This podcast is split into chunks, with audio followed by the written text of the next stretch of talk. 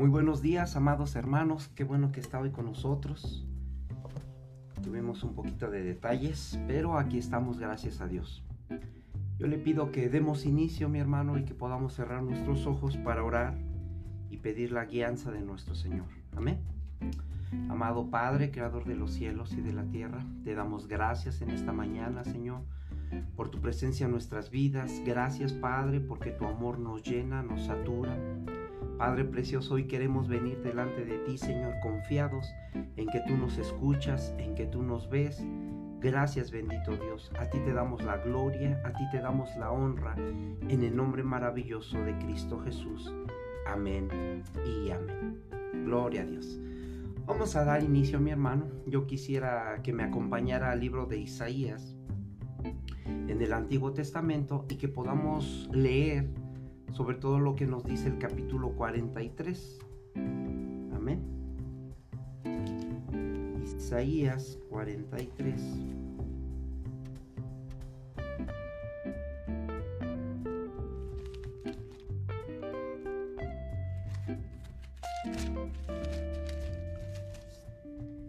Y que podamos dar lectura desde el 1, mi amado hermano.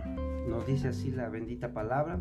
Ahora así dice Jehová, creador tuyo, oh Jacob, y formador tuyo, oh Israel. No temas, porque yo te redimí, te puse nombre, mío eres tú. Amén. En el 2, cuando pases por las aguas, yo estaré contigo, y si por los ríos, no te anegarán. Cuando pases por el fuego, no te quemarás, ni la llama arderá en ti. Amado hermano, yo quisiera hoy analizar una situación en la cual estamos viviendo hoy en estos tiempos, en los que quizás el miedo, el temor, a causa de la enfermedad, a causa de la muerte, mi hermano, eh, nos hace dudar del amor de Dios, nos hace dudar de la presencia de nuestro Dios. Muchas veces llegamos al grado de pensar que si realmente existe Dios, ¿por qué pasan todas estas cosas? Y mire mi hermano que la verdad, la palabra de Dios es viva y es eficaz. Nos reconforta, nos alienta, nos alimenta mi hermano. Por eso es necesario que continuemos en el camino de la palabra y que no nos apartemos a derecha ni a izquierda. Eh, la palabra es fiel, mi hermano. La palabra es buena. La palabra es eterna. No se contradice, mi hermano nosotros debemos de creer al 100%, al 1000% la palabra del Señor. Bueno es que podamos confiar en la palabra, mi hermano. Bueno es que podamos confiar en el amor de nuestro bendito Señor Jesucristo. Demostrado está que Él dio la vida de su Hijo unigénito para que todo aquel que en Él crea no se pierda, más tenga vida eterna. Mi hermano, el Señor a través del Evangelio, que son las buenas nuevas, no nos ha dicho en ningún momento que no vamos a atravesar un desierto.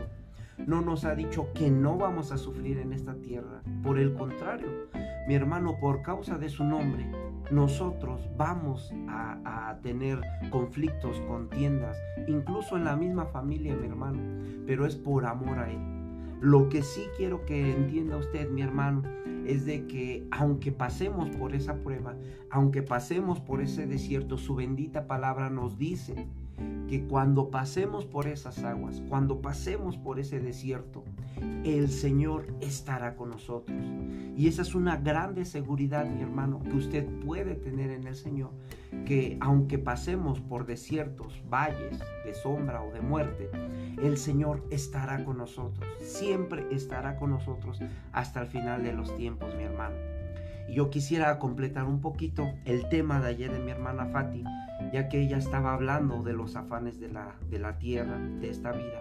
Y es algo, mi hermano, lo cual Pablo llegó a comprender y yo espero que me dé tiempo hoy a, a podérselo transmitir.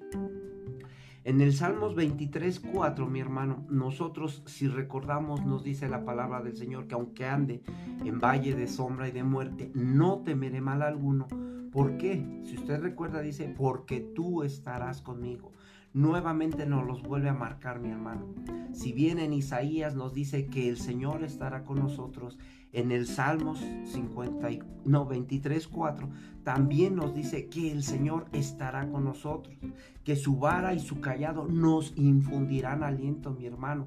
No importa qué tan grave sea la prueba.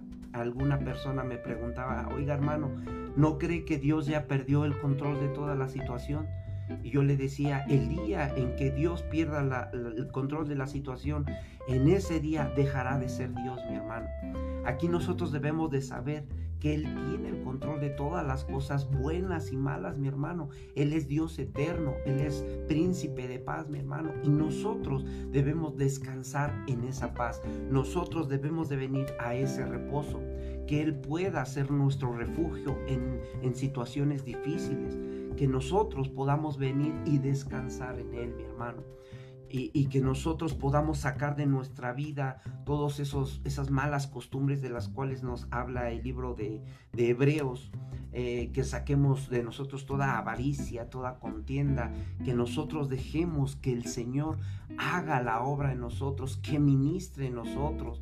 Mire qué, qué hermoso ha sido las semanas de oración y ayuno, mi hermano, porque nosotros siendo cristianos muchas veces decimos conocer a Dios y mire que es hasta ese momento donde estamos en oración con Él, estamos en esa comunión con Él, es donde nosotros podemos conocerle realmente y sobre todo Él nos puede conocer a nosotros. Mi hermano, usted me, podrá decir es que yo oro y yo oro, mi hermano, y, y tengo fe y no veo el milagro. Mire mi hermano que el Señor tiene el tiempo perfecto no es el mismo tiempo de nosotros. El Señor tiene el control de todas las cosas y por lo tanto a través de las oraciones, a través de estar en unión con Dios, a través de la oración, Él puede ser tocado en su corazón y en ese momento de oración, de clamor, de gemir, mi hermano, quizás en el mundo eh, físico no vemos nada, pero en el mundo espiritual se mueven eh, los protocolos, se activan eh, los ángeles, mi hermano, se abren los cielos, se abren las cortinas y en ese momento empieza a operar para que pueda llegar tu milagro. Tu milagro se pone en marcha, tu, tu, tu petición se pone en marcha, mi hermano. Pero muchas veces nosotros nos desesperamos porque no vemos la respuesta inmediata. Y recordemos lo que le pasó a Daniel. Para él fue la respuesta inmediata, mi hermano.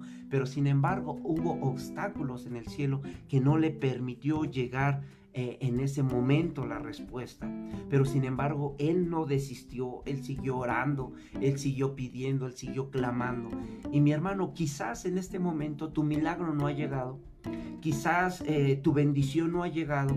Y mi hermano, quiero decirte que no es de la noche a la mañana pero que no se te olvide orar, que no te des por vencido y que continúes ferviente en la oración, porque eso es un hábito que forma parte del pueblo de Dios.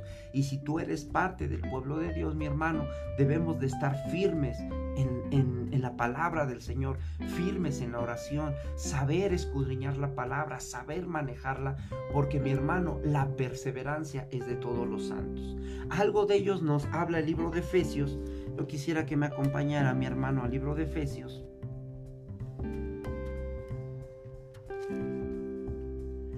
El libro de Efesios capítulo 6, versículo 18. Y mire que nos dice la bendita palabra. Nos dice, orando en todo tiempo, con toda oración y súplica. Y mi hermano, no nada más es por mí, no nada más es por usted. Dice la bendita palabra, perseverando con súplica por todos los santos. Por eso es necesario, mi hermano, que cuando nosotros entramos en oración, entramos en una intimidad con nuestro Dios y platicar con nuestro Dios, es bueno que nosotros perseveremos en la oración y que oremos por todos los santos. No me estoy refiriendo, mi hermano, a los que algunas personas tienen en sus casas, sino a todos nosotros que ahora pertenecemos al pueblo de Dios. Recordemos que Pablo les escribe a los corintios y les dice aquellos santos que están en Corintios y nosotros sabemos que de santos no tenía nada la iglesia de Corinto, tenían problemas, tenían situaciones, pero mi hermano, él, el apóstol Pablo ya estaba viendo al pueblo de los corintios como santos. Y asimismo mi hermano, el Señor ahora nos ve a nosotros como santos, no importa el pecado que hayamos cometido, no importa las faltas que hayamos tenido, que nosotros ahora somos santos delante de Él, no por nuestros propios méritos, sino por la sangre bendita de nuestro Señor Jesucristo. Amén. Yo en la semana, mi hermano, estaba leyendo un fragmento del libro de Max Lucado, donde eh, por título tiene Ansiosos por nada. Muchas veces nos enfermamos, mi hermano, porque tenemos una, una desesperación o unos miedos de cosas que no existen. Y mire, cosas casuales como esta que anda en el mundo, este virus que anda en el mundo, mi hermano. Y muchas veces nuestra mente es más traicionera y nos enferma más de lo que pudiéramos nosotros haber tenido. Nosotros, mi hermano, debemos de saber que en Cristo tenemos una seguridad y yo espero llegar a verlo al final, porque Pablo es lo que entendió. Pablo entendía, mi hermano, que mientras él estuviera con Jesucristo, que él estuviera en, la oración, el Señor podía venir y guardarle de estos pensamientos ansiosos. Usted conoce perfectamente la vida del apóstol Pablo, que él no tenía comodidad, no tenía lujos, pero sin embargo él estaba en una paz, una tranquilidad, eh, porque estaba en oración con el Señor, mi hermano. Yo veía en este libro que hay muchas situaciones que nos pueden llevar a la enfermedad física y ciertamente sí existe la enfermedad, mi hermano, pero no debemos de tener miedo, no tenemos que estar amedrentados. Yo le decía casi al principio de esta enfermedad, bueno, y si me enfermo, para el Señor me enfermo. Bueno, y si me entuban, por el Señor me entuban. Bueno, y si me muero, bueno, por el Señor me muero. Mi hermano, que nosotros podamos tener esa seguridad, no tener miedo a dónde vamos. La gente que tiene miedo es porque no sabe a dónde va mi hermano. Yo espero que tanto usted como yo sepamos a dónde vamos al cruzar este velo, que podamos tener esa seguridad. Mi hermano, el tiempo de la gracia se está terminando, pero no debemos de esperar a llegar al final Quizás el Señor nos llame a su presencia antes de tiempo y que nosotros podamos comparecer ante Él. El mismo apóstol Pablo lo decía, el vivir es Cristo, pero el morir es ganancia, mi hermano. Que nosotros podamos tener esa seguridad en nuestra mente y en nuestro corazón. mi hermano, nosotros debemos de llevar nuestras preocupaciones, debemos de llevar nuestras carencias delante de Él con acción de gracias.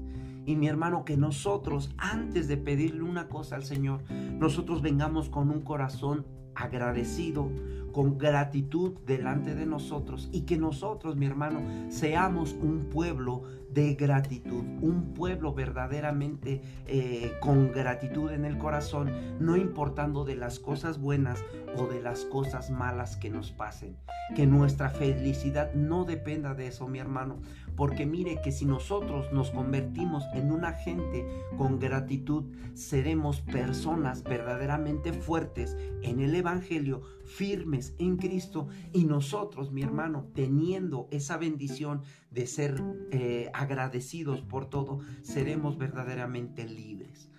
Mi hermano, muchas veces nosotros pensamos que el dinero es la felicidad. Erróneamente lo pensamos. Muchas veces pensamos, bueno, si yo tuviera más dinero, sería feliz, tendría una buena vida. Si yo tuviera otra esposa, sería verdaderamente feliz. O otro esposo, ¿verdad? Y nosotros tenemos mal eh, colocado el concepto de felicidad, mi hermano. Algunas familias quizás dirán, bueno, cuando yo tenga otros hijos, o cuando tenga otra familia, o cuando tenga otra casa, otro trabajo donde me paguen mejor, entonces ahí seré verdaderamente feliz. Mi hermano, ese no es el concepto de la felicidad. Nosotros muchas veces nos equivocamos y tenemos el concepto de la felicidad en las cosas materiales. nosotros muchas veces nos enfocamos en las cosas terrenales, nos enfocamos en las cosas terrenales, en las cosas que son temporales, mi hermano, y nosotros hemos visto que ahí no hay felicidad. Yo le decía eh, en estudios pasados que nosotros debemos de adoptar las costumbres de la vida eterna, mi hermano, que no nos enfoquemos en esta vida, y una de ellas es el orar y buscar las cosas que sí son eternas, las cosas que son espirituales. Y mi hermano, que nosotros nos mantengamos firmes en Cristo, ya que Él es la cabeza de la iglesia, mi hermano. Y mi amado hermano, nosotros debemos dejar los afanes de la vida a un lado. Que no nos afanemos por el que comer, por el que vestir, por el si tengo trabajo, por el si me enfermé, que ya no tengo salud. Recordemos la vida de Job, mi hermano, que es un ejemplo a seguir, que a pesar de que lo perdió todo, él jamás apostató de su fe y siempre estuvo confiado en el Señor. Amén. Y mire mi hermano que nosotros debemos de tener esa fe, esa seguridad, esa certeza que aunque perdamos el trabajo, nos quedemos sin dinero, perdamos la salud, aunque perdamos todo mi hermano, la seguridad es de que Jesucristo, de que Dios estará con nosotros todos los días. No sé cuántos pueden decir amén. Yo digo amén porque así lo creo, mi hermano.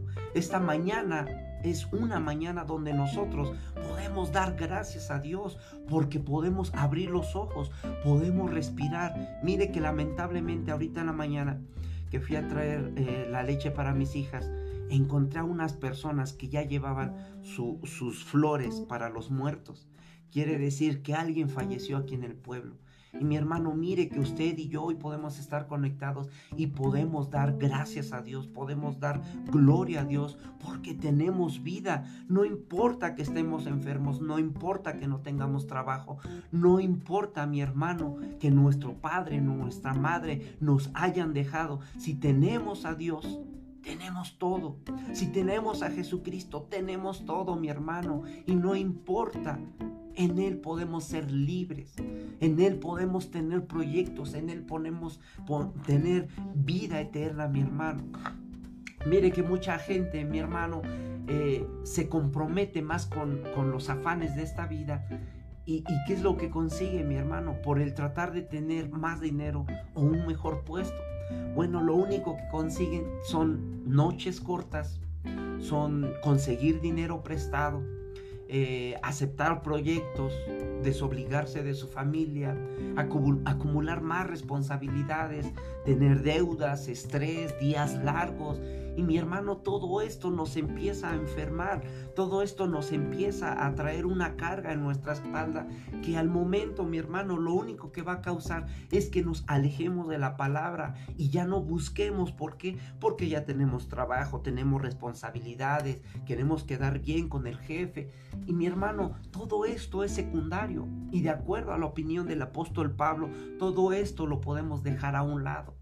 Nuestra buena vida, mi hermano, no comienza cuando cambian las circunstancias, cambia el trabajo, la enfermedad, no. Aquí Pablo nos dice que, que la buena vida comienza, mi hermano, si nosotros cambiamos de actitud ante ella. que nosotros podamos venir regocijándonos en el Señor y que podamos estar firmes en Él. Amén. Yo quisiera que me acompañara rápidamente, mi hermano, al libro de Filipenses. Al libro de Filipenses. Capítulo 4.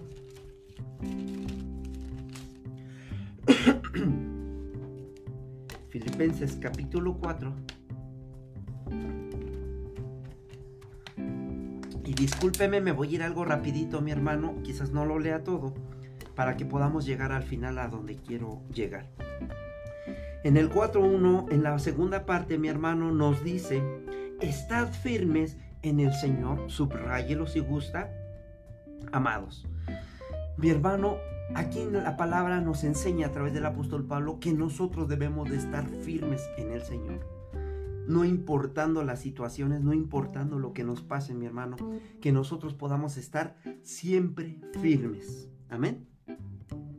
De ahí, mire, mi hermanito, le avanzamos hasta el 6 Y ahí sí quisiera que leyéramos el 6 y el 7, porque nos dice así, por nada estés afanosos, sino sean conocidas vuestras peticiones delante de Dios en toda oración y ruego con acción de gracias. Aquí nosotros podemos ver, mi hermano, que el apóstol Pablo señala que nosotros debemos de venir con actitud de gracias delante del Señor. En el 7, y la paz de Dios que sobrepasa todo entendimiento, guardará vuestros corazones y vuestros pensamientos en Cristo Jesús. Amén. Que nosotros, mi hermano, podamos tener esa seguridad que si nos mantenemos en Cristo, Él guardará nuestra mente, Él guardará nuestro corazón y que todas las cosas que estén pasando, sean buenas o sobre todo las malas, no harán que el enemigo haga un nido en nuestra mente. Y sabemos que nuestra mente es un campo de batalla, mi hermano, pero que nosotros podamos estar firmes en el Señor Jesucristo.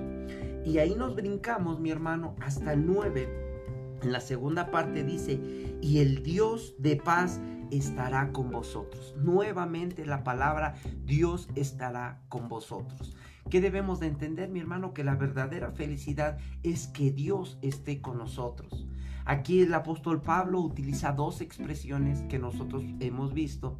Una es oración y ruego, que nosotros debemos, debemos venir con oración y ruego delante del Señor, pero también con un corazón agradecido y lleno de gratitud, mi hermano, y que nosotros podamos venir con gente agradecida. Y mire, déjeme decirle rápidamente que la gente agradecida es una gente más empática, la gente agradecida eh, es más propensa a perdonar a los demás, la gente agradecida tiene una actitud de vida agradable, alegre, gozosa, no tiene envidia por los demás, no está pegada al materialismo, mi hermano, y, no tiene egocentrismo. Una persona agradecida aumenta su autoestima, se levanta su autoestima. Una persona agradecida tiene relaciones mejor con los hermanos, con los vecinos. Eh, mi hermano tiene una calidad de sueño mucho mejor y, llega a una vida más longeva. ¿Por qué? Porque tiene a Cristo en su vida, así de sencillo. Mi hermano, por lo tanto yo hoy le digo, enfócate más en lo que tienes y no en lo que te hace falta. Esto lo entendió muy bien el apóstol Pablo, porque él, usted recordará, que él sufrió mucho, él estaba encerrado, él estaba encarcelado, a él lo golpeaban y sin embargo él tenía una vida y vida eterna. Amén. ¿Por qué lo digo? Porque Él había recibido al Señor Jesucristo y Él es el que nos da la vida eterna. Por lo tanto, Pablo sabía que tenía vida eterna. Y mi hermano, yo espero que tanto usted como, como los que vayan a estar viendo esta transmisión sepan que tienen vida eterna en Cristo Jesús. Amén. Ahí mismo, hermano, en Filipenses capítulo 4, yo quisiera que avanzáramos un poquito más hasta el versículo 11, 12 y 13, y nos dice así, no, no lo digo porque tengas escasez, pues he aprendido a contentarme cualquiera que sea mi situación. Esto lo dice Pablo. Sé vivir humildemente y sé tener abundancia en todo y por todo. Estoy enseñado así para estar saciado como para tener hambre, así para tener abundancia como para padecer necesidad. Y mire lo que dice el 13, pero todo lo puedo en Cristo que qué? me fortalece, mi hermano. ¿Quién es el que nos fortalece aún en medio de la enfermedad? Cristo. Y nosotros, mi hermano, debemos de entender esto completamente.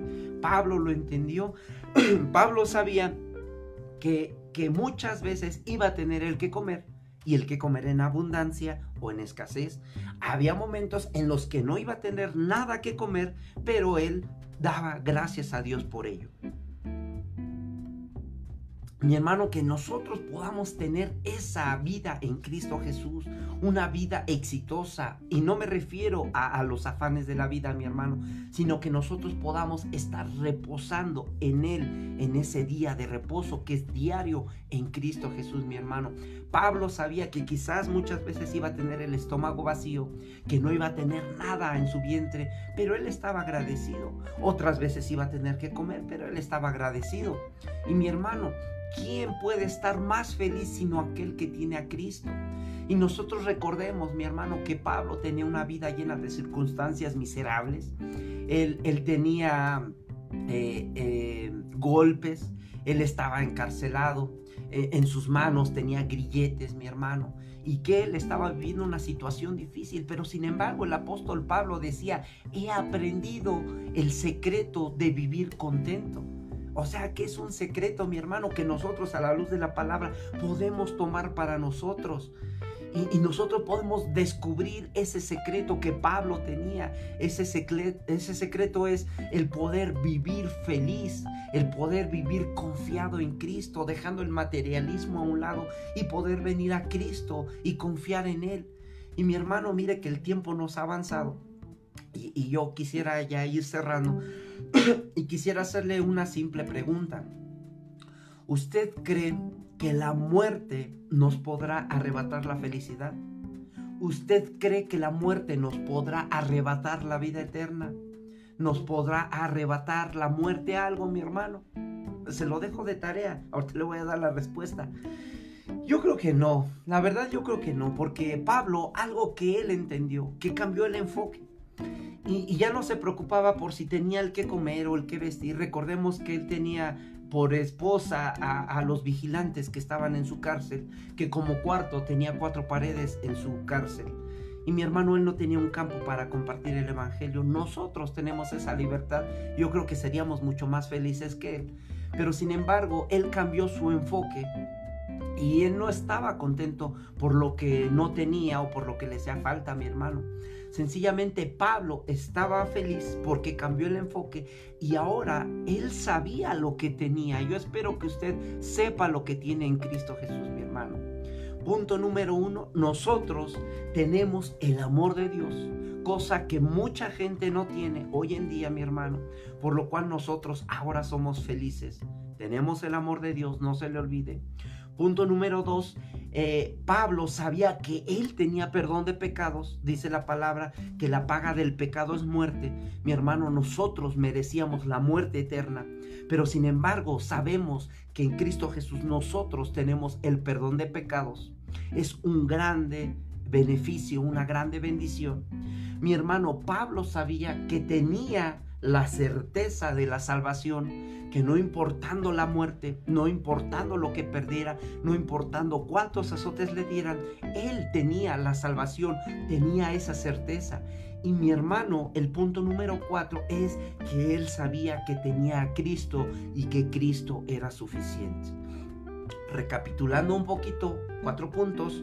Uno, que él tenía el amor de Dios y con, con eso basta Dos, que él tenía el perdón de pecados en su vida y en su familia, mi hermano, y eso basta. Que él tenía la certeza de la salvación y que tenía a Cristo como su suficiente salvador, como su medio suficiente. Mi hermano, nosotros podemos tener esa seguridad en Cristo y que sin Cristo no podemos hacer nada, está muy claro.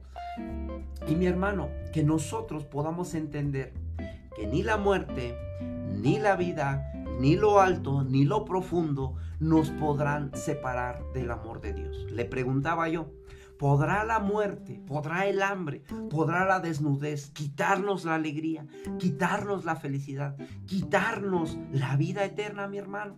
¿La seguridad? La respuesta es no. Jesucristo es mucho más grande que todas estas cosas. Jesucristo ha vencido a la muerte, mi hermano. Esa debe ser nuestra seguridad. Y mire que yo quisiera seguirme de largo, pero por el tiempo, mi hermano, que nos ha avanzado, yo le pido que se quede con estas seguridades en Cristo Jesús que ahora nosotros no dependemos o nuestra felicidad o nuestra alegría no depende de lo que tenemos. Nuestra felicidad depende de lo que Cristo ha ganado para nosotros. Que si bien nosotros podemos perder lo físico, o, los bienes materiales, mi hermano, que nosotros podamos estar seguros que ni la muerte nos podrá separar de Cristo Jesús. Y que el acta de decretos que estaba levantada en nuestra contra ahora ha sido clavada en la cruz del Calvario, mi hermano. Y ahora somos verdaderamente libres. No solamente libres en el cuerpo, sino libres en el alma, en el espíritu, porque ya no habrá condenación para nosotros los que hemos creído en Cristo Jesús.